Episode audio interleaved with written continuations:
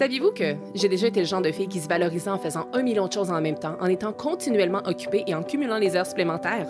La vérité, c'est que, après m'être complètement épuisée, ben, j'ai finalement compris que la vie n'était pas une liste de tâches à cocher. Je m'appelle Émilie Vien et je suis la fondatrice de La Planificatrice. Je suis une experte passionnée en planification, gestion du temps et saine productivité. Et mon rôle, c'est d'aider les gens qui ont un horaire ultra chargé à trouver du temps pour ce qui compte vraiment. 168, c'est le nombre d'heures exact qu'on a dans une semaine. Et mon but à travers ce podcast, ben, c'est de vous montrer à les optimiser sans vous épuiser. Alors oui, on va parler de planification, d'organisation et d'efficacité, mais on va aussi aborder des thèmes super importants comme la procrastination, le stress et la fameuse charge mentale. Vous allez voir, vous avez pas mal plus de temps que vous le pensez. Laissez-moi juste vous montrer comment y arriver.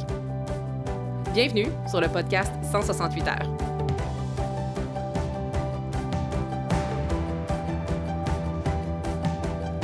Laurie Michel, bonjour et bienvenue sur le podcast 168 heures. Hey, là, c'est pas rien, t'es ma première invitée officielle qu'on dévoile au grand public aujourd'hui sur le podcast. Waouh, merci Émilie, je suis tellement contente d'être avec toi. En plus, là, quand t'as lancé ton podcast, vraiment, j'étais euh, impatiente de t'entendre. Donc, euh, c'est euh, merci beaucoup. Je suis très, très flattée d'être ta première invitée. Je suis très heureuse d'être avec toi aujourd'hui. Écoute, ça me fait plaisir et j'avais super hâte qu'on commence, euh, ben, qu'on commence en fait, qu'on ait cet entretien-là, cette entrevue-là aujourd'hui parce que ben parce que tu as plein de choses, je trouve, euh, à apporter à ma communauté. Je trouve qu'on a vraiment des missions très complémentaires avec nos entreprises respectives. Puis ton entreprise, tu vas avoir l'occasion d'en parler bientôt euh, plus en détail à tout le monde. Mais ce que je veux dire aussi à tout le monde, c'est que nous sommes devenus rapidement des, des amis. Je pense qu'on a eu un beau coup de foudre amical, Laurie et moi, quand on s'est rencontrés. Et on s'est rencontrés virtuellement. Donc, on s'est vu une, juste une vraie une fois pour l'instant dans la vraie vie. Mais le reste du temps, on a connecté euh, en ligne. Puis, euh, puis je trouve ça beau parce qu'on a vraiment bâti une amitié en ligne. On a même des fois des petits projets parallèles qui commencent à naître euh, ensemble, des, des, projets, je dis parallèles, mais en fait des projets conjoints. Puis je trouve que c'est le fun de le mentionner comme ça parce que on va aussi parler de bien-être numérique, de connexion et tout ça. Donc, on va voir euh, les côtés sombres et les côtés peut-être lumineux du numérique aujourd'hui. Et euh, là, maintenant, je vais arrêter de, laisser, euh, de laisser le suspense. Mais tu pourrais-tu, de ton côté, te présenter puis nous expliquer un petit peu plus concrètement ce que tu fais dans la vie? Parce que c'est quand même très niché, c'est très pointu ce que tu fais. Et aussi, peut-être, qu'est-ce qui t'a amené à finalement créer ta propre profession qui est axée, qui est axée sur le bien-être numérique? Oui, ben, je vais peut-être commencer par ça, la raison, puis vous allez comprendre un petit peu euh, pourquoi. Euh, moi, je suis une ancienne accro à mon téléphone cellulaire, hein. connectée, euh, ambitieuse, bref, vous pouvez me mettre plein d'étiquettes sur le dos. à une époque de ma vie, j'étais vraiment, j'avais une consommation numérique qui était vraiment très problématique, mais je me trouvais des excuses euh, je comprenais pas vraiment quelle était la problématique autour de ça. Et euh, je suis passée proche d'un burn-out. Donc ça a été un petit peu euh, mon, éveil. c'est mes parents à ce moment-là qui ont vraiment commencé à voir que j'avais beaucoup de fatigue, que j'étais irritable quand, quand j'étais avec eux ou j'étais pas avec eux du tout. J'étais mmh là présentement, euh, je veux dire physiquement, là, mais pas vraiment avec eux. Euh, à cette époque-là, j'avais pas vraiment de limite, que ce soit, je, consommais mes courriels professionnels le soir, la fin de semaine. Je consommais beaucoup aussi tout ce qui était réseaux sociaux. Euh, et ça a été mon éveil sur la place de la technologie dans nos vies, en fait. Parce que quand j'ai commencé à réfléchir un petit peu à ma consommation à moi, je commençais à observer qu'est-ce qui se passait autour de moi, donc que ce soit dans la voiture, Hein, les gens qui textent en voiture, euh, que ce soit dans la rue, une personne euh, qui vous fonce dedans parce qu'elle est sur son téléphone, que ce soit dans euh, les supermarchés où on attend en regardant à nouveau son téléphone. Puis ça, ça commençait vraiment à, à, me perturber, en fait, cette, déconnexion qu'on avait des autres, de notre environnement, tout ça. et c'est vraiment la raison pour laquelle, en fait, j'ai créé Vivalan. Donc, Vivalan, on est spécialisé dans le bien-être numérique. Euh, l'aide à la déconnexion numérique. Euh, et notre mission principale, c'est vraiment d'aider tout le monde à mettre en place de saines habitudes autour de la technologie. Alors, je le mentionne souvent, je ne diabolise pas la technologie, puis elle est fantastique, puis je l'aime, puis aujourd'hui, c'est d'ailleurs grâce à elle que j'ai rencontré Émilie, euh, qu'on peut faire plein de fantastiques projets. Mais quand elle est mal utilisée, eh bien, c'est là où ça peut devenir problématique pour notre santé, pour notre vie, pour notre travail. donc, c'est vraiment dans cette on va dire, idée-là que Vivala est né et amène, on va dire, son lot d'aide, que ce soit en entreprise ou aussi pour tout le monde. c'est vraiment, on a des, des, produits qui sont corporatifs et d'autres qui sont tout publics pour pouvoir aller donc dans cette, cette mission-là. Mmh, magnifique. Je trouve que c'est tellement extraordinaire et très peu, très peu courant, ce type de profession-là. Fait que je trouve que tu as vraiment une entreprise qui se démarque. Et comme, je veux dire, là, tu nous as dit un peu pourquoi tu as créé ça, mais c'est quoi ton, ton, parcours avant ça? Qu'est-ce que qu'est-ce que qu'est-ce que tu as fait professionnellement avant? Mmh et d'où tu viens? Parce que tu as quand même un très bel accent, on ne va pas se le cacher. Alors oui, je suis française. Euh, j'ai euh, grandi à côté de Toulouse, hein, donc dans le sud-ouest. Euh, et moi, j'ai commencé ma carrière en fait professionnelle dans le milieu des chevaux. Donc aucun rapport avec la technologie. je suis une passionnée, on va dire, d'animaux en général, mais j'ai vraiment développé une passion pour les chevaux très jeune, dès 8-10 ans, et pour la compétition aussi. Donc à 15 ans, j'étais en équipe de France. À 19 ans, j'étais euh, parmi les jeunes athlètes euh, sponsorisés par ma région. Je faisais des, compétitions à haut niveau. Et euh, je me suis réorientée à un moment, j'ai gardé ça comme loisir euh, et je me suis formée à tout ce qui était euh, norme ISO 9000 et 9001. Alors vraiment aucun rapport, hein, tout ce qui est euh, management de la qualité, tout ce qui est amélioration continue dans une, une, structure donc d'entreprise. J'étais responsable qualité pendant six ans dans une firme de certification euh, en France. Donc tout ce qui est marque NF, si parmi euh, vous qui nous écoutent, il y en a qui connaissent. Euh, donc on travaillait avec des grosses organisations. J'ai mené un gros projet en fait juste avant de quitter parce que j'avais un petit peu envie de voir autre chose. J'avais un petit peu besoin, je pense, de sortir de ma zone de confort. C'est quelque chose qui, a, qui me euh, peut-être caractérise un petit peu par rapport à mon passé de sportive. Hein. J'ai toujours besoin un petit peu de me, me challenger. Et donc, euh, ben, j'ai fait mes, mes bagages, j'ai pris mon chat, puis un billet euh, aller simple vers Montréal. J'ai débarqué au Québec en 2014 et là, je me suis réorientée en fait vers tout ce qui était marketing numérique à ce moment-là, hein, euh, les réseaux sociaux avaient pris une autre ampleur. Euh, j'ai toujours beaucoup aimé les communications, j'en faisais aussi euh, en France. Donc je me suis spécialisée, je suis pas mal autodidacte. J'ai aussi travaillé dans un, un, parc qui faisait plus tourisme équestre, donc il y avait aussi une part de développement des affaires. Donc j'ai fait ça pendant euh, euh, un an euh, avant de, encore une fois, prendre un billet d'avion et partir quelques mois plus tard en Californie pour améliorer mmh. mon anglais. Donc vraiment essayer de, m'enrichir, on va dire, en termes de, formation, de, toujours dans la recherche d'apprendre des nouvelles choses. Et c'est là-bas un petit peu que je pense j'ai commencé à avoir des crises autour de mon téléphone. Euh, téléphone euh, donc euh, intelligent. parce qu'avant ça, en France, j'étais plutôt, comment dire, je, j'avais la technologie dans ma vie, mais j'étais un petit peu moins attachée. donc c'est vraiment en Californie où là j'ai commencé à avoir des crises, mais, mais à l'époque, bref, je ne les, les considérais pas comme telles. Donc je suis rentrée à Montréal ensuite, j'ai travaillé dans tout ce qui était notoriété de marque, donc gestion des réseaux sociaux, développement de la notoriété. puis là, ça a un petit peu accentué mon, on va dire mmh. mon, rapport avec les, tout ce qui était plateforme en ligne. OK. Puis quand tu dis que tu faisais que, que comme que tu avais des crises, ça, ça se résultait comment ça? j'ai, on va dire, j'ai perdu pendant une soirée mon, mon, téléphone. En fait, ma, ma, petite pochette de soirée a été emportée. et je me suis retrouvée en fait 48 heures sans mon téléphone. Et ça a été une descente aux enfers pour moi. Oh. parce que ben, dans un premier temps, j'étais expatriée, hein, donc française en Californie. Il y avait quand même un petit peu le barrage de la langue, bien que j'avais quand même des, des, personnes autour de moi de, de confiance. Mais c'était vraiment stressant parce que à cette époque-là, je pensais que mon téléphone était vraiment, on va dire, ma connexion avec ma famille en France, ma connexion avec mes amis, et de me retrouver sans lui du jour au lendemain, j'avais vraiment l'impression d'être complètement seule au monde. Donc, ça a été mmh. vraiment extrêmement stressant. J'ai fait crise d'anxiété, vraiment, puis toutes les, petites questions de FOMO, là, syndrome de la peur de manquer quelque chose. Là, c'était vraiment très, très intense. Mais à ce moment-là, je m'en rendais pas compte parce que dans ma tête, c'était normal. Je vivais pas dans mon pays. je c'était normal que je doive être accrochée en permanence à mon téléphone parce que c'était une façon de savoir s'il se passait quelque chose de grave en France, c'était une façon de communiquer avec mes proches. Donc je ne l'ai pas vécu comme tel. Euh, c'est après, en fait, que j'ai compris que j'avais vécu vraiment euh, ben, ma première crise de nomophobie.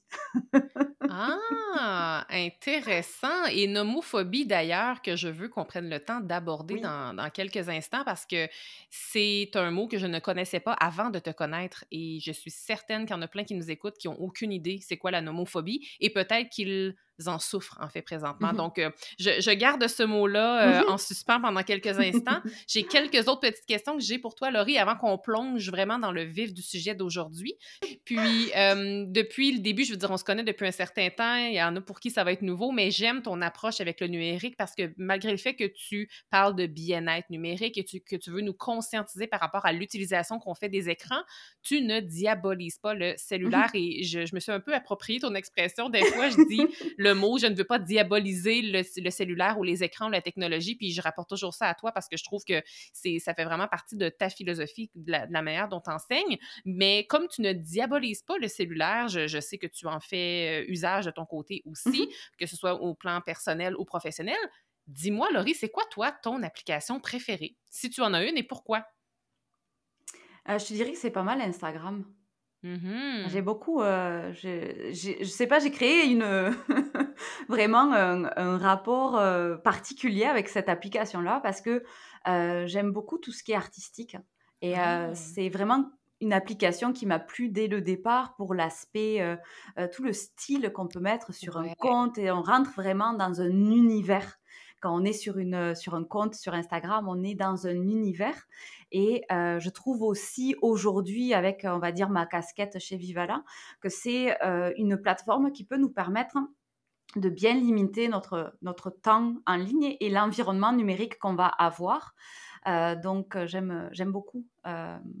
Instagram. Ah, j'aime ça. Puis j'aime ça que ce soit ton application favorite parce que là, avec le sujet qu'on va avoir aujourd'hui, il y a certaines personnes qui vont se dire ben, je dois me départir d'Instagram Peut-être parce que j'en fais une mauvaise utilisation. Puis on entend beaucoup de choses sur les médias sociaux et les médias sociaux, je pense qu'il y a le côté normal et le côté givré au sens où ça peut être des applications extraordinaires, mais ça peut aussi être des, des, des, petites bêtes noires. Là. Fait que c'est le fun de savoir que si toi, en tant que justement en ayant ton chapeau de bien-être numérique, que ce soit ton application favorite et celle que tu préfères utiliser pour toutes les raisons que tu viens de dire, mais je trouve que c'est déjà rassurant de commencer en sachant ça parce qu'il y en a qui vont juste penser que les médias sociaux, que c'est pas bon. Puis il y en a qui vont être sur les médias sociaux, ils vont vouloir s'en sortir parce qu'ils savent que ça peut peut-être mmh nuire à leur style de vie, mais ils savent pas trop comment. Mais je pense qu'il y a aussi façon, des fois, d'adapter notre utilisation des médias sociaux. Et si c'est ton application favorite aujourd'hui, j'imagine que tu l'as justement ajusté pour que ce soit du mmh bien-être numérique pour toi lorsque tu l'utilises et que ce soit pas dans la comparaison ou bien dans la mmh performance, par exemple.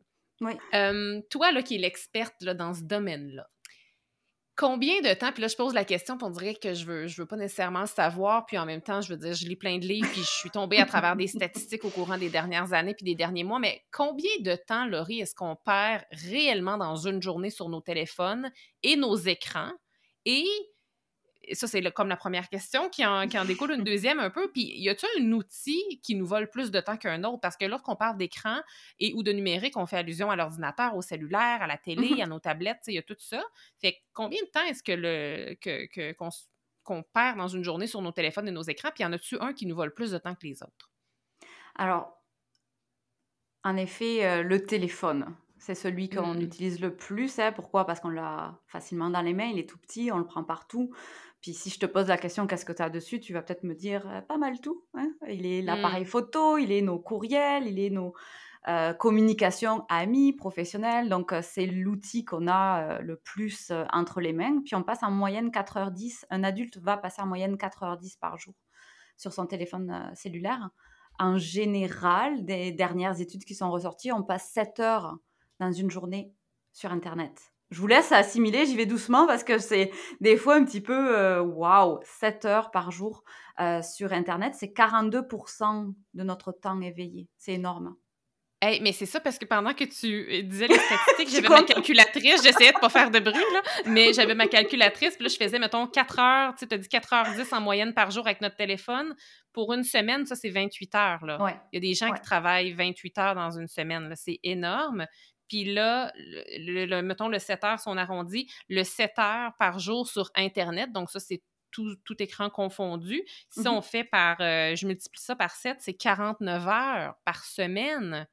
Donc, c'est énorme quand on pense qu'on a juste 168 heures dans une semaine et que 49. Puis là, je veux dire, vous allez, mmh j'entends déjà des gens me dire, oui, mais moi, je travaille sur Internet. Et comme, oui, mmh moi, la première, je veux dire, nous, on enregistre ça via Internet. Je travaille mmh grâce à Internet. C'est vraiment un outil de travail. Donc, je comprends qu'il y a toujours cette portion-là. Mais quand même, quand même, c'est énorme. Puis là, j'étais un peu coupée avec ma calculatrice et mes, mes, calculs, mais je sais pas si tu avais d'autres, euh, je sais pas si tu avais d'autres statistiques euh, intéressantes à nous partager ou si ça se terminait ainsi, mais c'est, je trouve que des chiffres, ça parle énormément. Mais je peux, euh, on va dire, pousser avec, avec le nombre d'heures autour du téléphone. C'est-à-dire que c'est une moyenne. Hein. Donc, il y a, on va dire, certaines sections d'âge qui vont consommer plus ou moins. Donc, euh, si on regarde par exemple les 18-24 ans, ça peut aller jusqu'à 7h30 euh, par jour sur le téléphone. Donc, euh, c'est une variable aussi. on pourrait inviter les personnes qui nous écoutent en ce moment à peut-être aller voir sur leur téléphone, si ce n'est pas déjà fait dans les paramètres du téléphone, on a la possibilité, dans la section temps d'écran, d'aller voir combien d'heures on passe euh, dans une journée. Il y a des rapports hebdomadaires qui peuvent être aussi envoyés par, euh, par le téléphone. Euh, je sais qu'il y a certaines personnes qui le coupent parce qu'ils ne veulent plus regarder tellement ça les effraie, mais c'est quand même intéressant de voir par rapport aussi à sa on va dire, peut-être son énergie de la semaine, comment on se sent, si on a eu pas mal de, ben, de retours positifs, si on a plus des pensées négatives, est-ce que c'est lié à une semaine où on a plus consommé les écrans, qu'est-ce qu'on a fait dessus? Parce que le temps d'écran est un petit peu, euh, je trouve c'est complexe aujourd'hui parce que comme tu le disais, on utilise beaucoup la technologie, que ce soit dans la sphère du travail mais aussi personnel parce que il devient un outil de communication mais aussi un outil de loisir. Donc ce qui est quand même important, c'est de voir dans l'ensemble quelles sont toutes les habitudes de vie qu'on va avoir autour des écrans. Euh, est-ce que l'écran nous empêche de faire de l'activité physique? Est-ce que l'écran euh, peut-être euh, faire du, vient arrêter un instant en famille ou le perturber. Donc, c'est toutes ces réflexions-là qu'il faut euh, avoir avec son, son, temps d'écran, dans le fond. c'est vraiment sur cette section-là qu'il faut se questionner. après, c'est sûr qu'on a aussi des, on va dire, on va ressentir des choses physiquement. Donc là aussi, il faut continuer à s'observer autour de, est-ce que c'est parce que cette semaine, euh, je ne sais pas, mardi soir, j'ai passé 4 euh, heures sur mon téléphone après avoir mangé, ou j'ai mangé euh, en consultant mon téléphone, puis j'ai un petit peu perdu, le fil. Donc, il y a toute cette réflexion aussi autour du temps d'écran qu'il est important de de mettre aussi dans sa tête. Hein. C'est pas juste le temps d'écran, c'est aussi comme un ensemble de choses dans sa vie. Oui, oui, puis ça fait tellement de sens. Puis le, fameux petit rappel qu'on reçoit justement à chaque semaine, moi je l'ai et je le laisse mmh volontairement. Comme si vous ne l'avez pas, allez l'activer. Puis je pense que pour ceux qui l'ont désactivé parce que ça leur fait un peu peur, j'ai envie de vous inviter à le remettre parce qu'il y a quand même une petite analyse que vous pouvez faire là. Puis moi, je pense que cette notification-là du, du, du rapport hebdomadaire de l'utilisation de notre cellulaire, il ne faut pas le voir comme quelque chose pour se taper sur la tête, mais mmh vraiment comme une prise de conscience parce que moi, de mon côté, à un moment donné, je me rappelle que cette semaine, je pense que ça l'avait, pas la semaine qui vient de passer, mais une semaine par le passé, j'avais vu que mon augmentation d'utilisation d'écran avait comme augmenté de entre 25 à 35 Puis j'étais là, mais mmh. mon Dieu, qu'est-ce que j'ai fait? Mais finalement, je m'étais connectée davantage à mes livres audio, ce qui fait que j'avais mmh. au moins lu un livre cette semaine-là. Fait que je me disais, OK, oui, j'ai augmenté, mais en même temps, je suis vraiment satisfaite parce que j'ai fait une saine alimentation, euh, pas une saine alimentation, mais une saine utilisation de mon téléphone. Donc, je pense que mmh après ça, avec les rapports, il est possible de savoir combien d'heures là-dedans qu'on a passé, par exemple, sur Instagram, sur les médias sociaux, dans nos courriels ou comme sur YouTube, si c'est justement pour faire du sport ou sur euh, Audible, si on est en train d'écouter des livres ou des choses comme ça. Donc, on peut faire la part des choses également, mais je trouve que c'est super intéressant, euh, mais de l'utiliser vraiment comme une prise de conscience. Oui, tout à fait. Et, euh, et toi, Laurie, dans le fond, euh, je veux dire, on, se doute qu'il y a plein, plein, plein de bienfaits de, diminuer, en fait, notre utilisation des écrans. Mais toi, à ton avis d'experte, c'est quoi les principaux bienfaits de passer moins de temps sur les écrans? Santé, heu, mentale et physique. Après ça va dépendre un petit peu de la consommation qu'on va faire comme on on le mentionnait, mais il y a des études qui sont ressorties notamment autour des réseaux sociaux, sur des impacts, heu, sur notre santé mentale. Heu, le personnel de la santé a, mis en évidence sur certaines, données que, au-delà de 30 minutes par jour, attention, asseyez-vous, ça peut, venir impacter, notre santé mentale euh, de consommer par exemple des plateformes comme Facebook, Instagram, TikTok, etc. Donc c'est quand même euh, important de le garder en tête. Encore une fois, euh, faut réfléchir à sa consommation personnelle. Si on passe plus de temps parce qu'il y a une section qui est euh, peut-être euh, consacrée pour le travail ou en fonction de qu'est-ce qu'on va consommer en ligne, euh, ça peut aussi nous amener beaucoup de positifs. Donc, c'est toujours à analyser des 2 côtés, je pense, ce genre Ouais. de d'études. Ensuite, il y a la santé physique, hein. Heu, ça a des impacts no notre façon de se positionner. Des fois, quand on consomme les écrans, hein, on attrape le téléphone, on se met sur le canapé, on pense qu'on va juste, heu, ouvrir pour, heu, 5 petites secondes, voir le message ou la notification qui est affichée, puis ben, ça fait 20 minutes qu'on scrolle, puis on a mal aux poignets, on a des petites fourmis dans les doigts, on a la nuque qui commence à nous faire mal. Donc, c'est aussi des symptômes qu'on peut euh, avoir d'une mauvaise utilisation et tout ce qui est relationnel. On ne se rend pas compte, mais on a beaucoup euh, aujourd'hui de comportements automatiques autour des écrans, même quand on est en présence de proches, en présence de famille, en présence d'enfants et Mmh. heu, ça va impacter notre relation avec eux. Heu, ça va envoyer aussi un message, hein, aux plus jeunes d'une certaine façon de consommer qui serait comme la norme qu'on pourrait répéter, puis qui va peut-être aussi, eux, les impacter plus tard. Donc heu, ça ça ça joue là-dessus aussi. Puis productivité au travail. On n'y pense pas toujours, on pense peut-être plus souvent à tout ce qui est santé mentale, physique que à celle-ci. Heu, mais aujourd'hui, on stimule énormément notre cerveau Beaucoup, beaucoup, même quand on prend des pauses entre, entre nos tâches, on va attraper le téléphone pour regarder qu'est-ce qui s'est passé sur Facebook ou, heu, TikTok et ça, ça vient aussi, heu, bien perturber notre productivité parce qu'on n'a pas de temps où on va vraiment mettre notre cerveau à l'arrêt, heu, pour le laisser un petit peu, beh, traiter les informations qui viennent de passer dans la matinée, par exemple, heu et ça, ça agit également sur notre productivité. Il y a tout l'aspect aussi, problème de déconnexion. On parle de un Canadien sur 3 qui, se connecte à ses courriels pendant ses vacances, par exemple. Donc là aussi, on n'a plus de temps de repos comme on devrait avoir. Donc ça aussi, ça peut venir vraiment, heu heu et bien impacter notre productivité, notre motivation, notre enthousiasme, hein, à être au travail, à avoir des nouvelles idées. Donc hem, c'est aussi un autre point, qui peut être, impacté par cette gestion des écrans. C'est comme si avant les périodes, je vais le mettre en gros guillemets, là, mais c'est comme si avant les périodes d'ennui qu'on avait, sais, comme quand on attendait dans une file pour payer dans un magasin, quand on était en attente de quelque chose, chez, chez le dentiste, dans la salle d'attente, peu importe où on se trouvait, on vivait plusieurs périodes d'attente, des périodes Mmh mh. d'ennui, je, je peux dire comme ça. C'est comme si on n'en a plus de ces périodes d'ennui-là, alors qu'elles sont Tellement importante parce que là, je dis ennui parce que c'est le seul mot qui me vient en tête, mais c'est pas vraiment ça que je veux utiliser Mais parce que c'est je comme péjoratif, mais non, je l'aime ce mot ennui. Oui, je Mmh. l'aime, je l'aime ce mot ennui, puis j'en parle d'ailleurs pendant pendant mes formations ou conférences. Heu, on a perdu cette, cette capacité, je trouve, à à à juste rien faire. À Ouais. juste rien faire, on attend. Oui, on est au supermarché, on attend, puis peut-être qu'on va sourire à la personne à côté parce qu'on n'a pas les yeux rivés à l'écran, puis on va peut-être partager même une futilité sur la météo, mais ça va nous faire du bien. On va échanger avec une personne qu'on connaît pas, il va y avoir, un sourire, on va peut-être, rire sur quelque chose et ça, on le perd un petit peu donc j'aime ce mot «s'ennuyer» et je pense qu'on devrait, on devrait le revoir. On mais mais devrait arrêter.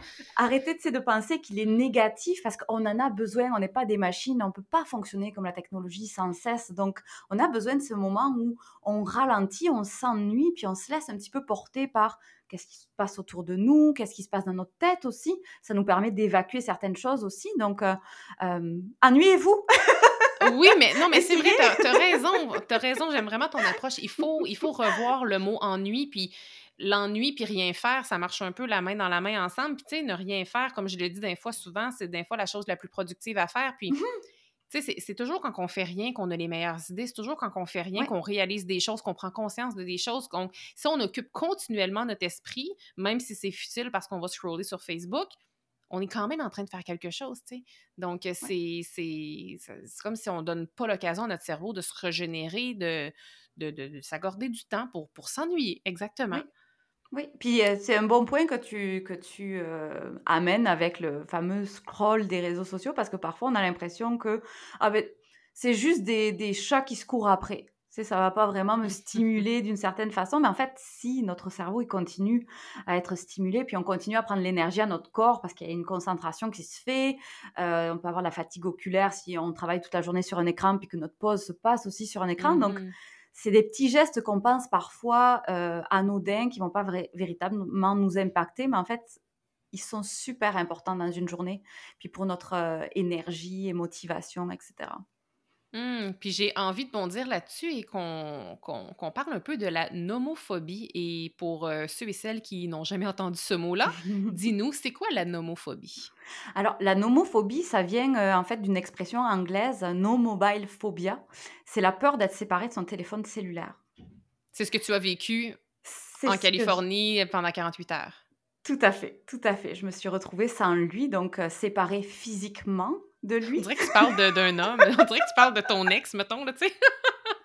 non, non, c'est juste mon téléphone, mais euh, c'est quelque chose. C'est quelque chose de s'en séparer physiquement parce que euh, c'est devenu euh, notre aide pour tout. on veut aller quelque part, c'est notre GPS. on doit écrire à quelqu'un ou téléphoner, c'est encore lui. On prend une photo, c'est lui. On veut une information, ben, c'est lui. Donc, c'est vraiment devenu un enjeu aujourd'hui. Euh, puis on parle de comme 99% des utilisateurs de téléphones intelligents qui ont des symptômes de nomophobie. Euh, parce que parfois on se dit, hey non, moi ça va, moi ça va, moi ça va. Oui, mais quand on commence à poser certaines questions, là, ah oui, ça, ça peut-être j'ai un petit peu plus de difficultés. Oui, en effet, on, on, ben, on devient plus conscient qu'en effet, complexe de s'en séparer. Eh, parce que cette statistique-là, on en avait parlé à un moment donné, je pense, euh, dans un live Instagram qu'on mmh avait fait. Puis comme moi, de mon côté, ma perception que j'ai de moi-même, puis toi, ta perception de moi est peut-être bien différente, mais moi, j'ai l'impression que je contrôle mon mmh cellulaire et non l'inverse. Et ce qui fait que j'ai, moi, dans ma tête, je, je ne souffrais absolument pas de nomophobie, mais mmh lorsque tu as dit que 99 des gens, des utilisateurs, avaient des symptômes, je me suis dit, mais c'est certain que je rentre là-dedans. Là, je veux dire, j'ai bien beau avoir une bonne utilisation de mon cellulaire, je ne dois pas tomber dans le 1 là, je dois tomber dans le 99 Donc, à quoi peuvent ressembler certains des symptômes, par exemple, pour que les gens qui nous écoutent peuvent euh, peut-être, euh, malheureusement, se reconnaître là-dedans? Ben, il y a la fameuse euh, difficulté à se séparer physiquement du téléphone. Donc, ça, c'est, j'allais dire, la, plus simple à, à remarquer. Donc, euh, si on a la difficulté à le mettre dans une autre pièce ou qu'on n'arrive pas à, s'en séparer sans qu'on le voit visuellement, euh, ça peut être un des symptômes. Euh, il y a aussi ce stress qu'on a parfois quand la batterie arrive à en fin. Hein, quand ah. tu sais, la petite couleur de batterie, là, elle passe du vert au jaune. Donc là, ça peut être aussi comme un symptôme de stress à l'idée de se déconnecter en fait des autres. Parce que notre téléphone aujourd'hui il nous connecte à internet. On n'est pas véritablement accroché à son téléphone. Si on avait le téléphone d'il y a quelques années où on avait juste peut-être les contacts dessus puis on envoyait un message texte on aurait pu peut-être s'en séparer plus facilement. Mais aujourd'hui c'est tout ce qu'il est tout ce qu'il représente, le téléphone, dont cette connexion au monde, cette connexion à Internet. Euh, donc ça, c'est une autre, euh, une autre des, euh, des, un autre des symptômes qu'on peut avoir. Après, on peut observer également de tout ce qui est anxiété, à l'idée de pas de rater quelque chose. ça en vient aussi tout ce qui est syndrome FOMO qu'on appelle, Fear of mmh Missing Out, donc la peur de manquer quelque chose. On peut voir aussi des personnes qui ont de la difficulté à s'endormir. Donc, ça devient un petit peu comme un, cercle, en fait, parce que on le prend dans le lit, on consomme. donc, on va mal dormir derrière. Pourquoi? Parce que peut-être on a consommé quelque chose qui a été stressant, qui nous a mis en colère ou simplement la lumière bleue euh, du téléphone. Et ça, au bout d'un moment, eh bien, euh, ça peut aussi euh, causer un problème de, sommeil, mais aussi des soucis de fatigue. En fait, on va être fatigué parce qu'on pense dormir, on dort, on dort bien dans le sens où on dort, on fait, on fait ses nuits, mais Ouais. euh, c'est pas un sommeil réparateur. Donc là aussi, ça peut, ça peut impacter. Et la nomophobie, en fait, les gens qui sont touchés par ça, c'est les utilisateurs, dans le fond, du téléphone, c'est bien ça? Mmh oui, tout à fait. Mmh. Et pour ceux et celles qui nous écoutent et qui se reconnaissent un peu dans les symptômes dont tu fais mention, ce serait quoi, à ton avis, les trois meilleurs conseils qui pourraient aider ces gens-là à délaisser peut-être davantage leur écran dans le but, finalement, d'adopter des meilleures habitudes numériques? Euh, la première des, euh, des questions que je que je j'invite, heu, souvent, les gens à se poser, c'est, la raison pour laquelle tu vas, faire ce cette réflexion un petit peu de des écrans dans ta vie. C'est-à-dire, pourquoi? Pourquoi tu veux changer? tes habitudes autour du numérique? Est-ce que c'est parce que, heu, tu n'arrives pas à te concentrer au travail? Est-ce que c'est parce que, heu, tu as donc, heu, des fatigues chroniques? Est-ce que c'est parce que, tu sens vraiment que tu rates les instants avec, ta famille? Parce que souvent pour changer des habitudes, il faut que il faut avoir la volonté. On s'entend là, changer des habitudes autour des outils, c'est des outils numériques ils ont mis en place euh, des habitudes chez nous, des gestes automatiques. Ils sont conçus pour nous faire consommer. Hein. C'est leur modèle économique. Donc, il va vraiment falloir travailler sa volonté autour des, gestes qu'on a intégrés en fait avec la technologie. Donc, souvent, cette première réflexion, piste de réflexion là qu'on va euh s'imposer, euh, autour de la place de la technologie dans sa vie, ça va nous permettre d'avoir la motivation euh, pour aller plus loin ensuite. Le deuxième point, ce serait observer ses gestes. Donc, euh, qu'est-ce que je fais? À quelle heure? Pourquoi? Qu'est-ce que c'est qui a mené à ça? Est-ce que c'est parce que j'ai envie de fuir une situation? Est-ce que c'est parce que je m'ennuie et que je suis stressée à l'idée de me retrouver dans ma tête tout seul? Euh, Et le troisième point, c'est, si c'est pas encore fait, les notifications. Ah oui. On en reçoit plus de 100 par jour. Et je sais qu'il y a encore des personnes qui les gardent parce qu'elles ont peur de ci, de ça. Moi, j'encourage toujours à enlever tout ce qui est notifications qui ne proviennent pas d'humains. Donc, euh, on va peut-être enlever tout ce qui est euh, les, euh, les notifications des applications, donc qui sont juste des mises à jour, qui sont juste, par exemple, des groupes aussi sur Facebook, des choses comme ça, qui ne sont pas véritablement des informations pertinentes à recevoir immédiatement, on s'entend. Euh, puis si on est un peu moins à l'aise avec le reste, on va garder tout ce qui est messages, appels, ça c'est correct, mais ça nous permet déjà de réduire le bruit parce qu'on est énormément sollicité plus vous allez avoir d'applications aussi sur le téléphone et plus vous allez recevoir de, euh, d'informations, de, notifications. Donc là aussi, c'est, euh, j'allais dire, une, réflexion à avoir avec le réglage des notifications. Est-ce que cette application me sert? Euh, Si oui, quelle notification je veux recevoir d'elle? Donc ça, ça aide aussi pas mal à réduire toute cette sursollicitation qu'on va recevoir avec le numérique. Ah, mais j'aime ça de commencer avec d'enlever les notifications. Je veux dire, l'idéal, ça serait de les enlever au complet, sauf que pour ceux qui sont vraiment pas à l'aise encore avec ça, j'aime l'idée de on commence avec la, on supprime les, applications qui ne proviennent pas d'humains. Ça, j'aime mmh vraiment, vraiment ça. Puis, hey, 100 notifications par jour, c'est comme. Puis pour chaque notification, même si on fait juste la supprimer parce qu'on se rend compte justement que c'est non pertinent, mmh il y a une prise de décision là, qui est derrière ça. Puis chaque prise de décision nécessite du temps, nécessite de l'énergie c'est tout du temps et de mmh l'énergie, en fait, qu'on pourrait gagner, là, donc tout simplement en supprimant les notifications. Puis je pense que c'est important de le faire, oui, sur le téléphone, mais également, tu sais, à l'ordinateur, mmh au niveau, tant sur le plan sonore que visuel, parce qu'il y en a mmh qui vont dire, ah, moi, ça me dérange pas mes notifications quand j'ai un courriel qui pop ou quand j'ai un message qui rentre. Mais comme c'est faux, là. C'est sûr que ça va nous hanter, là. Même si on va pas voir, on entend, on va savoir qu'il y a quelqu'un qui nous écrit Ah, c'est qui? C'est-tu euh, mon ami qui était supposé de me revenir pour le souper de ce soir? Est-ce que c'est la garderie pour mon mmh enfant? Je sais pas. Donc, même si on ne va pas le voir, ça nous hante quand même. Oui, puis tu vois, il y a des données hein, qui sont sorties sur ces fameuses euh, notifications. Puis euh, c'était autour euh, principalement du clavardage, qui est un outil qui est de plus en plus utilisé avec le, télétravail. Puis il mentionnait que à chaque fois que tu as une notification, même si tu n'as pas le son, tu as une perte de concentration immédiate. Absolument. Donc, ça, ça, a été démontré en effet. Donc, notre attention va dessus, même si on ne le traite pas on a décroché de ce qu'on était en train de faire. Donc ça va reprendre du temps de se replonger dans la bulle. Puis comme tu le disais, on va, oh, on va penser au nom qu'on a vu passer sur la notification ou à l'alerte, au message euh, furtivement qui a apparu sur l'écran. Donc euh, c'est c'est très important de se protéger en fait parce que notre attention, elle est très fragile.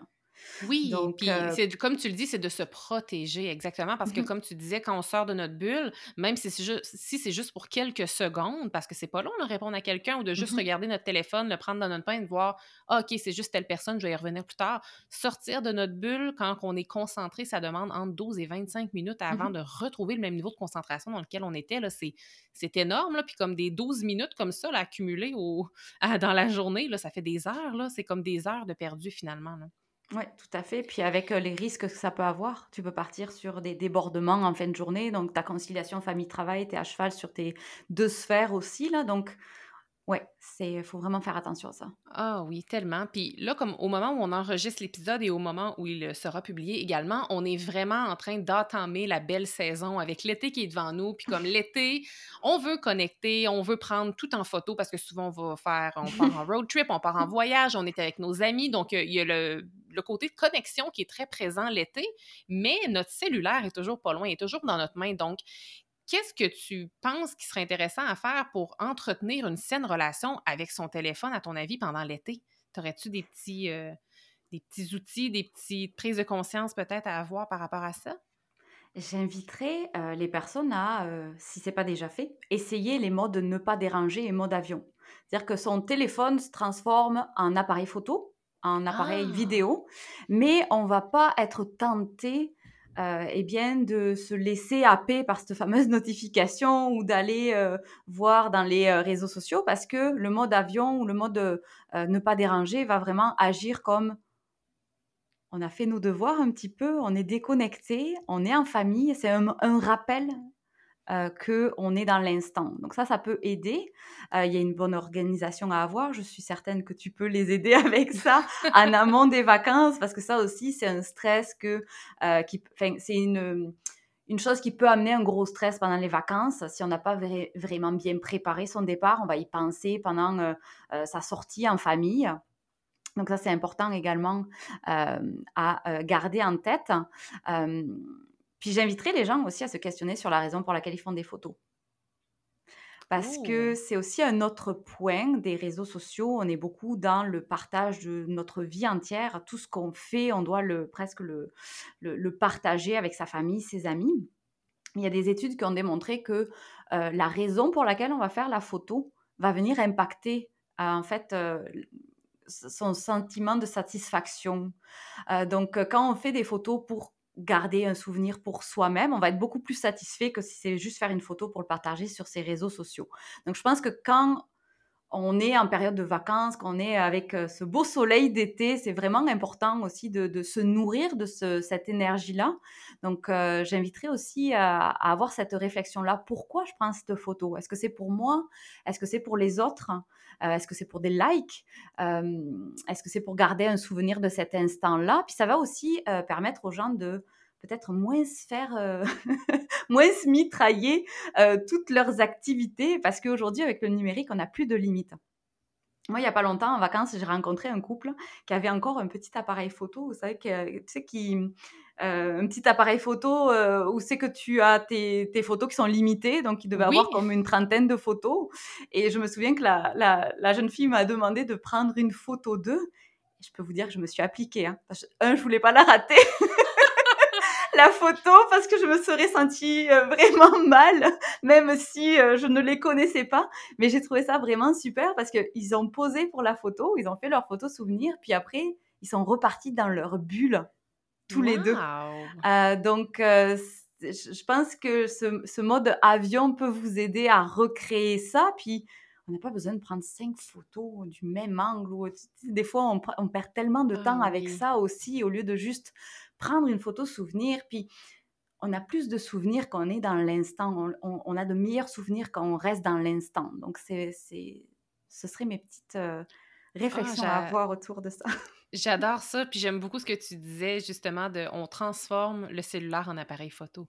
Oui. Donc euh, c'est c'est on peut le garder mais en le mettant en mode, en mode avion, c'est ça ça va comme aller euh, enlever tout le bruit finalement là. Bruit pas juste au sens littéraire là, mais tout ce qui tout ce qui englobe ça. OK, Oui. j'aime vraiment ça. Et là, j'ai comme des petites questions quiz pour toi parce que Mhm. je sens qu'il y a plusieurs personnes qui sont conscients de leur surconsommation numérique. Je sens Mhm. qu'ils sont conscients qu'ils gagneraient à diminuer leur consommation, mais euh, mais certains, on va se le dire, on dirait je veux pas le dire, mais je vais le dire, ils, se trouvent des, ex- des excuses. Ils se trouvent des Mhm. excuses. Et, mais ils, ils sont pas tous conscients, par exemple, que ce sont des excuses. Fait que j'ai comme des petites questions pour toi. Euh, premièrement, qu'est-ce que toi, tu dirais aux gens occupés, qui sont vraiment les gens de ma communauté, c'est des gens qui ont des horaires ultra chargés. Donc, tu dirais quoi aux gens occupés qui doivent rester connectés les soirs et les fins de semaine pour bien servir leurs clients? Donc, les gens qui sont qui sont soit salariés, soit à leur compte et qui se donnent comme excuse, on va dire, entre guillemets, là, et qui se donnent comme excuse que s'ils veulent donner un bon service, ils se doivent de rester connectés les soirs et les fins de semaine. Qu'est-ce que tu dirais à ces gens-là? Je dirais que je comprends parce que moi aussi j'en ai eu une liste interminable d'excuses à une époque, que ce soit dans la sphère du travail, que ce soit dans la sphère personnelle. Hem, mais on vit, je pense, aujourd'hui dans un changement un petit peu, de culture de travail et je pense que c'est, des idées qu'on s'est mis en tête avec cette culture que moi j'appelle personnellement la culture du sans repos. Cette espèce de pensée que, le client va partir si on n'est pas, à répondre immédiatement à son message. Il s'est instauré comme, quelque chose d'un petit peu malsain autour de la disponibilité qu'on octroie aux autres avec les appareils numériques. Donc, il y a peut-être des exceptions par rapport au secteur d'activité, mais je dis, il y a toujours des solutions pour permettre à tout le monde de se reposer. Donc, heu, je les inviterai à me à me à me contacter ou aller, heu, écouter mon mon podcast. J'avais fait un un un long, heu, on va dire, sujet là-dessus, sur la culture du sans repos. Heu, je pense qu'on a vraiment besoin d'en parler. On a besoin d'en Oui, parler. Je le disais, on n'est pas des machines, on peut pas être constamment dans l'action. On a aussi besoin, pour prendre soin de ses clients, de prendre soin de soi. Exactement. Puis ça, on va être là pour prendre soin des autres. Il faut d'abord prendre soin de nous. Puis Mmh justement, l'épisode de la culture du sans-repos, je m'en rappelle très bien, c'est ton épisode 3 et je vais le mettre dans les, euh, dans les notes du podcast. Puis allez l'écouter. Honnêtement, il est pas très long, ça se consomme super bien, comme tous tes épisodes d'ailleurs, Laurie. Mais honnêtement, euh, c'est ça m'a vraiment beaucoup parlé, puis on est vraiment là-dedans, dans la culture du non-repos, et je suis certaine que tout le monde, sans exception, vont se reconnaître dans ce que tu dis, euh, dans ce que tu dis à ce niveau-là. Puis il y a ces gens-là, donc il y a ces gens-là qui se refusent un peu de déconnecter dans l'objectif d'être disponible, de bien servir les gens, de donner un bon service. Mais il y a aussi d'autres personnes qui, eux, leur travail est ni plus ni moins sur les médias sociaux, par exemple. Mmh Donc, euh, je pense, euh, je sais pas, là, aux influencers, il y a des personnalités inspirantes, il y a des créateurs de contenu qui sont vraiment présents, il y a des gens qui vont travailler plus, euh, mettons, dans le marketing social, ils vont être beaucoup dans le lifestyle et tout. Donc, qu'est-ce que tu dirais, toi, à ces gens-là qui, ont, qui vont se justifier avec une excuse, encore là, je le manque guillemets, là, mais avec une excuse comme quoi mh. que, ah, mais moi, mon travail, c'est sur les médias sociaux. Je leur dirais que peut-être à une époque, Instagram, heu, c'était l'instantané. Par exemple, si je prends, heu, l'exemple de Ah, cette, hein? cette Mmh. plateforme. Aujourd'hui, sur les réseaux sociaux, plus rien n'est instantané. La plupart des choses sont programmées. Donc je pense que c'est une belle fausse excuse, en effet, pour rester connecté. Je pense qu'il y a plein d'outils aujourd'hui qui nous nous permettent de programmer heu, de faire des messages aussi automatiques quand on est en repos. Hem et je pense que c'est aussi, hem, je ne veux pas dire, leur devoir, mais ils peuvent être une voix aussi, dans toute cette, heu, ce monde de plateformes en ligne pour dire, heu: «Oui, on est là, oui, on est une marque, oui, on a une communauté, mais on a aussi besoin de se reposer». Donc on ne répond pas peut-être un dimanche parce que nos bureaux sont fermés du samedi au dimanche. Donc c'est aussi une façon d'éduquer tout le monde, heu, à ce bien-être numérique en fait. Hem, essayer de lancer la réflexion aussi à leur communauté, heu, les aider dans ce on va dire dans cette relation saine qu'on doit tous avoir, qu'on devrait tous avoir autour de la technologie. Puis les gens qui font ça, je trouve ça profondément inspirant. Puis je pense que certaines Mmh personnes vont un peu avoir le pied sur le frein avec ça. Peut-être que ça leur tente, mais ils n'oseront pas le faire par peur de, je sais pas, manquer, perdre un peu d'interaction avec leur communauté, je sais pas trop. Mais c'est tellement inspirant. Puis dans la dernière année, il y a quelques personnes que je suis, notamment au Québec en fait, il y a Mmh certaines personnes qui ont soit quitté les médias sociaux, puis Mmh. pas parce qu'ils ont quitté leur business, ils, ont ils ont choisi consciemment de soit quitter les médias sociaux ou de s'absenter par certains moments. Donc des fois, ils sont là, puis ils sont vraiment actifs, des fois, ils sont tout simplement absents, ils répondent même pas à leurs messages. Et je trouve ça inspirant. Je trouve que c'est c'est c'est des entreprises, c'est des gens que ça continue de fonctionner quand même. Donc Mmh moi moi personnellement, ça m'inspire vraiment, vraiment beaucoup. Fait que ça fait vraiment du sens que tu dis d'un peu donner l'exemple comme quoi que c'est que c'est possible. Mmh Il y a des entreprises, hein, qui ont complètement, quitté, je pense c'est la la compagnie Blush à un moment là, qui avait fait beaucoup de sensibilisation autour de ça. Puis elle a, mis en pause complètement toutes ses campagnes publicitaires sur les réseaux sociaux et également ses plateformes. C'est peut-être un peu, intense, là c'est vraiment, heu, je pense une une décision vraiment, de la direction de sensibiliser autour de, heu, autour de ça. Mais, heu, on on peut en effet, je pense, développer, son son entreprise, oui, avec les réseaux sociaux, mais aussi avec l'humain, des communautés en personne. Oui, je pense qu'on en a un petit peu souffert avec la la crise des des des dernières années, de pas se voir, de pas connecter en personne. Et je pense que c'est c'est peut-être quelque chose à à réfléchir. On peut il y a plein de stratégies, en fait, pour, heu, être visible sans être esclave des plateformes, heu, en ligne. ah, j'aime ça, être visible sans être esclave. J'adore ça. Et, hem, et une autre petite mise en contexte, qu'est-ce que tu dirais, Laurie, aux gens qui, eux, vont aller voir leur courriel, par exemple, le soir, le week-end ou très, très tôt le matin en se disant: «Je vais juste aller voir au cas où», tu sais, au cas où il y aurait quelque chose. Tu dis quoi à ça? Au cas où. Si le au cas où, c'est au cas où il y a une urgence, je répondrai: «Hi, le courriel n'est pas vraiment un bel outil pour les urgences». Mmh. Le Après téléphone existe toujours avec la bonne sonnerie, là. c'est ça. Après, c'est aussi des gestes parfois automatiques qu'on va avoir parce qu'on pense que ça a pas d'impact. Donc je les inviterai à réfléchir à l'impact que ça va avoir. Parce que ce courriel, par exemple, le soir qu'on va lire à vingt-deux heures dans le lit avant d'aller se coucher, notre cerveau, il va se mettre automatiquement en mode travail. «Ah oui, il faut que je réponde à cette cliente. Ah oui, il faut que je fasse ça pour tel ou tel, heu, collègue». Puis on rentre dans sa phase normalement de relaxation avec notre cerveau qui a été enclenché pour, heu, travailler. Que ce soit les réseaux sociaux d'ailleurs aussi, heu, si on va consommer les plateformes qu'il y a quelque chose, je sais pas, il y a beaucoup d'actions par exemple dans la vidéo ou que ce soit quelque chose qui nous mette en colère ou triste, on va commencer sa nuit comme ça, puis on va commencer en fait, j'ai envie de dire sa journée du lendemain comme ça parce que sa nuit va être un petit peu perturbée, puis on va se lever avec cette sensation d'avoir pas bien dormi, d'être encore un peu irrité de qu'est-ce qu'on a lu la veille. Donc, c'est toute cette réflexion-là à avoir. Quels sont les impacts que ça va avoir euh, sur, euh, sur votre, euh, votre bien-être? Tellement, puis tu tu m'en parlais, puis j'avais vraiment la scène, là, les émotions qui nous Mhm, habitent, que ce soit via les médias sociaux ou via un courriel qu'on a reçu. Heu, c c'est comme si on traîne ça avec nous. Puis ça m'a fait penser justement à ce que tu disais, quand je fais des conférences en entreprise, heu, bon, pour plusieurs avec la pandémie et tout, le télétravail est rendu pratiquement quelque chose de normalisé dans toutes les entreprises, ce qui fait a beaucoup d'outils supplémentaires qui ont été implantés comme, heu, mhm, Teams, Slack, heu, peu importe les les plateformes qui sont utilisées. Et je pense que si vous travaillez avec une équipe, heu, et si vous n'êtes pas en position de gestion, peut-être de peut-être juste vous référer à votre gestionnaire pour, heu, suggérer ce que je m'apprête à vous dire, mais c'est d'aller un peu conscientiser, en fait, pas conscientiser, mais éduquer les gens à savoir quel canal est utilisé quand il y a des vraies urgences. Tu comme on le disait, s'il y a une urgence, au cas où il y a une urgence, tu mhm, disais le courriel n'est peut-être pas le bon outil, puis c'est peut-être le téléphone le meilleur outil. C'est c'est de clarifier ça parce que justement, si tout le monde ne sait pas c'est quoi, en fait, le bon canal de communication lorsqu'il y a une urgence. C'est là qu'on va tomber un peu dans une spirale de toujours vouloir rester connecté, puis d'aller sur Slack, après ça aller sur Messenger, après ça aller sur telle, telle plateforme pour être sûr qu'on n'a rien oublié.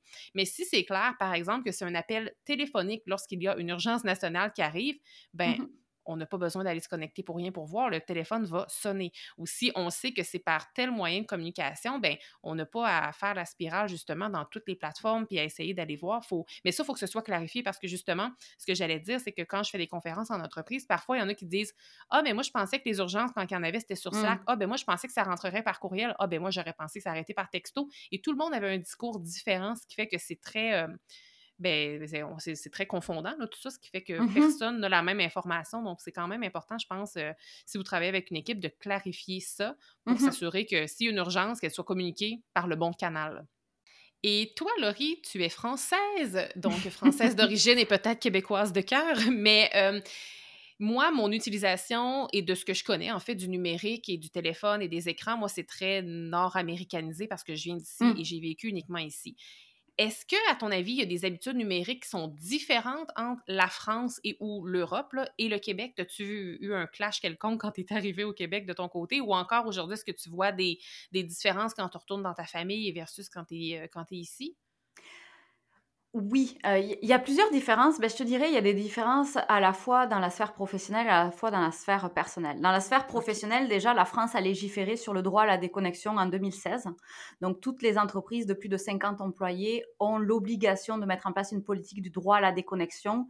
C'est quoi la politique du droit à la déconnexion? C'est, heu, l'obligation donc pour l'entreprise de, heu, signaler les horaires au-delà desquels les employés ne sont plus obligés de lire, répondre, traiter euh, leur communication professionnelle. Donc ça, déjà, ils sont quand même... 2016? Oui, oui. Donc ça, il y a quand même eu euh, quelque chose qui a été fait dans ce sens-là. Est-ce que ça marche? Là encore, on pourrait, on pourrait repartir Ouais. un épisode entier là-dessus, parce que oui, ça a ouvert la discussion sur la problématique de l'hyperconnectivité. Est-ce que ça a réglé le problème à 100% Non, Euh, parce que, comme on vient de le mentionner, hein, il y a une responsabilité d'entreprise. Oui, parce qu'on communique beaucoup euh, au travail, avec le télétravail, etc. Ça, ça, ça ajoute un enjeu, mais il y a une responsabilité aussi personnelle. Donc, il y a, il y a comme deux responsabilités partagées. Euh, donc ça, je dirais, c'est pour la sphère professionnelle. Je vais rajouter même que on a une culture en France qui est très euh, dans euh, l'art de vivre, se poser, ralentir, manger. On aime ça, le- la gastronomie. Euh, donc ça ajoute, je pense aussi peut-être une différence dans cette culture du sans-repos que j'appelle, euh, où souvent en France on va prendre le temps quand même de euh, faire une pause lunch par exemple. À Chose qu'on on ne fait pas nécessairement toujours ici, tu sais? Exactement. Donc ça aussi, ça ça ajoute, ça on va dire que le rythme change. Après pour l'aspect, heu, personnel, hem, je dirais que ça va dépendre vraiment des gens, des personnes. C'est sûr que, on est beaucoup dans, tout ce qui est rassemblement familial, rassemblement d'amis, beaucoup en France, donc peut-être ça va faciliter certains, échanges avec les proches qui vont faire qu'on va être un petit peu moins peut-être connecté, mais il y a y a quand même des c'est international, là, c'est mondial, hein, le le problème d'hyperconnectivité. Absolument. Donc, heu, il y a quand même des des des profils qui vont se se démarquer également en en France autour de ce cet enjeu-là des des écrans. Mais c'est vrai que je pense qu'il y a peut-être une, hem, une je dirais pas une facilité, mais c'est vrai que culturellement, c'est quand même assez différent du Québec, de l'Amérique du Nord même en général, tout ce qui est rapport au travail aussi, heu, en Mmh. France. Donc, je pense que les gens peut-être se se se sont plus nombreux à s'autoriser à se déconnecter à certaines heures. Et ce qui est très sain, je tu été choquée, là, de me voir il y a quelques années, je dînais à mon bureau à tous les Mmh. jours. Et alors que vous, je sais pas, c'est, heu, 2 heures de lunch en France que vous prenez ou je sais pas trop? C'est à peu près 2 heures, oui, oui, ouais, oui, hey, entre on est on au moins une heure, ici, puis une heure, c'est genre: «Oh, tu as pris une courte pause». Alors qu'ici, une heure, c'est une très longue pause, là. Je veux dire, on s'autorise souvent à à pre à prendre seulement 30 minutes, là. oui. Ah, c'est intéressant. Puis là, on on a parlé généralement de la France parce que, bon, c'est ta provenance, mais euh, puis je te pose une question, je ne sais pas si tu as la réponse, mais sais-tu s'il y a un ou des pays où le bien-être numérique est peut-être davantage popularisé ou valorisé? Tu le sais-tu? Heu, je pense que ça arrive vraiment, heu, un petit peu partout, heu, en même en même temps. C'est sûr qu'il y a des pays qui ont légiféré autour du droit à la déconnexion. Donc moi, dans ma tête, c'est des pays qui ont peut-être été, en avance sur cette problématique de l'hyperconnectivité. Donc j'ai mentionné la France, il y a aussi le Portugal qui a légiféré, il y a plein d'autres, pays. Mais c'est vrai qu'on est on est encore dans l'étude, en fait, de de qu'est-ce qui se passe. Les données, heu, arrivent, heu heu, on va dire au fur et à mesure autour de ce cet enjeu des des écrans. Donc je pense qu'on on grandit tous ensemble autour de de cette problématique en ce Ah moment. oui, c'est vrai, c'est Mmh. tellement vrai. Puis en tout cas, on est très chanceux, chanceux et chanceuses de t'avoir ici avec nous au Canada pour, pour, nous nous partager toute cette expérience-là et ton expertise parce que c'est tellement important. Et Laurie, est-ce qu'il y a une question que tu aurais aimé que je te pose aujourd'hui et que je ne t'ai pas posée encore? Et si oui, quelle aurait été ta réponse? Et le programme Vivala, tu l'as est-ce que tu l'as terminé? le programme Vivala, mise en contexte, qu'est-ce que c'est? Le programme Vivala, c'est un livre. En fait, je vais peut-être te laisser expliquer quel est ton livre, puis après ça, je vais te parler de mon expérience. Super. Donc, euh, euh, je suis l'auteur d'un livre euh, intitulé Moins d'écran, plus de moments présents, qui se veut en fait être un programme d'aide à la déconnexion numérique. Donc, je l'ai écrit avec, on va dire, mon passé de nomophobe. Puis, j'ai collaboré aussi avec une psychologue clinicienne. C'est vraiment un accompagnement de 30 jours pour amener des réflexions, faire tout le travail d'observation pour intégrer de saines habitudes numériques, notamment autour du téléphone cellulaire. On l'a mentionné en début de podcast, qui est l'outil le plus utilisé pour euh, naviguer sur Internet aujourd'hui. Et donc, Émilie avait euh, lancé un, défi au mois d'avril, je, il me semble, avec ta, communauté, donc, euh, puisque tu, tu avais parti donc ce, programme. Donc, je voulais savoir où c'est que tu en étais. Il n'y a pas véritablement de... Moi, je dis souvent 30 jours parce que ça aide les gens à voir qu'ils ont 30 actions à faire. Mais il y a certaines personnes qui le font euh, une, semaine, une ou 15 jours. Donc, c'est vraiment en fonction du rythme. Donc, je suis curieuse de savoir où c'est que tu en es. Tellement une excellente question. En fait, pour répondre à ta question, je l'ai commencé le 1er avril et je ne l'ai pas terminé. Il y a, je, je l'ai comme arrêté, j'ai arrêté de le faire à la mi-avril mmh parce que on dirait que, on dirait que je me sens obligée de me justifier. La raison pour laquelle je ne l'ai pas complété, c'est que je suis partie avec euh, mon coco une semaine chez mes parents et je l'ai involontairement laissé ici à mon bureau. Ce qui fait que je ne l'avais comme plus. Puis comme moi, quand j'ai une nouvelle habitude, surtout que c'était pas super ancré encore, le fait de l'avoir à mon bureau où je vais à tous les mmh. jours, ben là, ça me prenait quelques minutes, je le faisais là. Donc là, j'ai comme été une semaine à pas le faire. Ça m'a complètement sorti de, de mon rythme. Mais par contre, j'aime, j'aime ce que tu viens de rappeler. Là, le 30 jours, oui, c'est pour donner à un moment donné une date de fin, puis un peu, il y en a qui aiment ça fonctionner une action par jour, mais on, on dirait que vu que je ne l'avais pas poursuivi, que je me permettais pas de le poursuivre parce que j'avais comme mmh arrêté en plein milieu, mais je pourrais dire, ben là, la 16e action, je vais la faire pendant une semaine, puis peut-être que la semaine d'après, je vais en faire deux autres, donc tu vois, parce qu'il est encore pas loin, là, mon livre, il est encore pas loin, mais je vais le poursuivre, mais de cette façon-là, je trouve. Puis mmh en lien avec ça, qui est un livre tellement bien bâti, tellement pertinent. Puis moi, j'aime ça, les exercices, l'introspection, et il y en a beaucoup là-dedans, fait que c'est extraordinaire. La richesse de ce livre-là est vraiment euh, très, très, très puissante. Et je vous, je vais, on va mettre le lien d'ailleurs dans les notes du podcast, mais c'est vraiment un super bel outil. Puis de le proposer sous forme de défi, c'est vraiment intéressant. Oui, c'est plus facile et puis c'est plus. Euh, je, J'aime m'amuser, hein. Je suis une bonne vivante, donc je trouve que ça ajoute quelque chose d'un petit peu spécial à à son temps avec le avec le livre, donc il euh, faut faire ça dans la joie et la bonne humeur. Ah oui, tellement. Puis dis-moi, Laurie, avant qu'on qu'on conclue tranquillement ensemble, toi, ben, tu te sens-tu mal quand tu es avec des gens et que tu dois prendre ton cellulaire? Puis est-ce que tu te sens mal dans le sens où, étant donné que tu prends la la la déconnexion, tu te sens-tu mal si tu dois prendre ton cellulaire quand tu es avec des gens? Non, je me sens pas mal parce que j'annonce. Je vais, euh, dire, euh, «Ah, excuse-moi, euh, j'ai oublié de faire telle chose». Je prends mon téléphone, puis souvent ce que je fais, c'est que je vais ou aller dans une pièce où je me tourne vers un mur pour pas me retrouver face à la personne qui me regarde en train de scroller ou ah! de de répondre à mon, à mon message. donc souvent c'est c'est ce que je fais, puis ça ça enlève de la pression beaucoup. Euh, de, ben, soit de, de, couper quelque chose qu'on était en train de faire avec quelqu'un. Euh, donc, c'est souvent euh, cette façon-là que, je, que j'agis. Sinon, en amont, quand j'ai des journées comme j'ai eu hier, je mentionne Hey, je ne serai pas disponible pour le reste de la journée. Puis ça aussi, ça, ça enlève ce, ce, ben, ce geste qu'on va avoir peut-être autour des amis de dire ah je vais voir tel message ou quoi donc j'annonce, je suis en mode viva là. oui, mais c'est le fun, toute ton expression toute faite qu'on peut s'approprier d'ailleurs. complètement, complètement. On avait même créé des, euh, euh, des petits euh, fonds d'écran pour pouvoir ben, soit le mettre sur son, son téléphone pendant les périodes de vacances ou le partager aussi dans ses stories parce que des fois, il y a beaucoup de gens qui échangent avec leurs amis sur les réseaux sociaux via Messenger ou Instagram. Puis on avait lancé ça, puis je pense que c'était l'été dernier, les gens mettaient ça en story en disant je suis en mode Vivala, je serai pas là pendant 24 heures, puis ça leur permettait en fait de se déconnecter en se disant tout le monde est informé. C'est une super bonne euh, idée. Vraiment une super bonne idée. Et quand on est en mode déconnexion, en tout cas moi de mon côté, quand je suis en mode déconnexion, je me tourne souvent vers la lecture et je sais qu'il y a un Mmh. grand nombre de, de- de mes abonnés, des membres de ma communauté qui adorent lire. Et je me demandais, toi, est-ce qu'il y a un livre, ça n'a pas besoin d'être en lien avec le numérique, là, Mmh. mais, mais ça peut avoir un, un lien aussi, c'est comme tu veux, mais y a-tu un livre qui a changé ta vie pour le mieux? Et si oui, en quoi il a été bénéfique pour toi? C'est ma question la question la plus difficile que tu me poses en ce moment.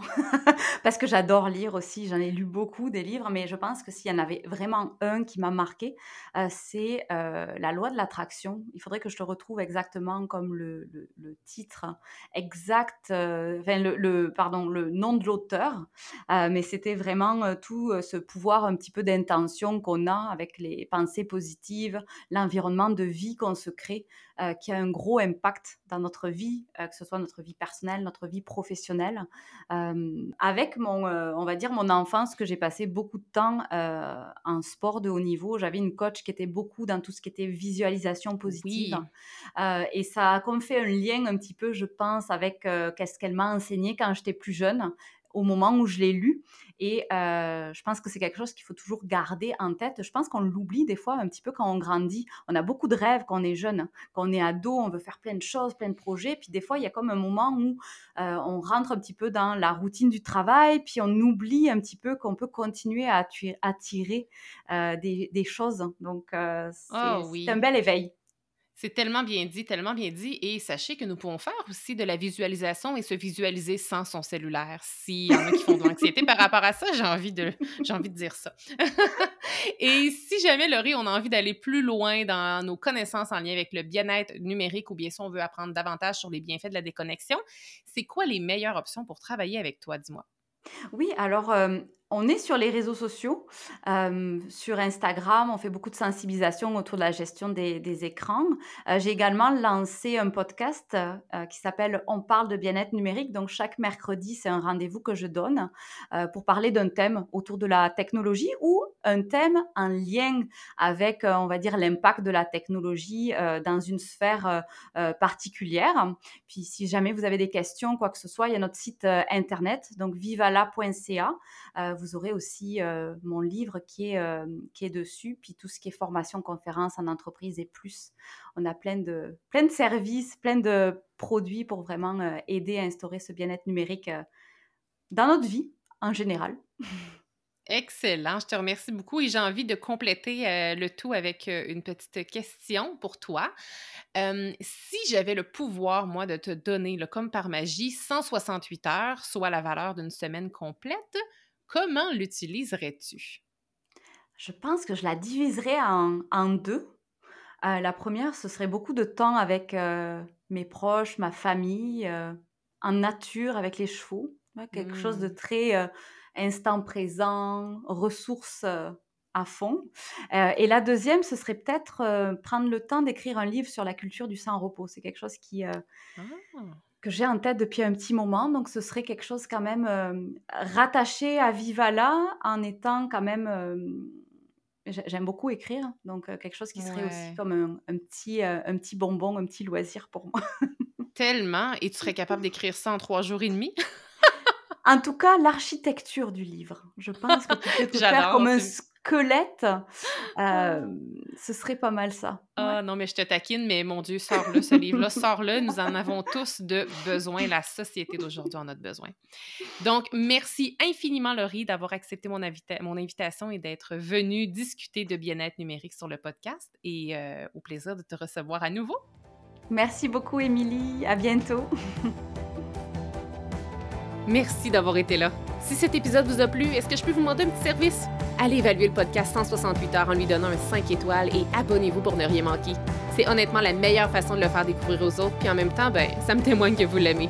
J'ai déjà hâte qu'on se retrouve et d'ici là, assurez-vous de profiter pleinement des 168 heures de votre semaine. À bientôt!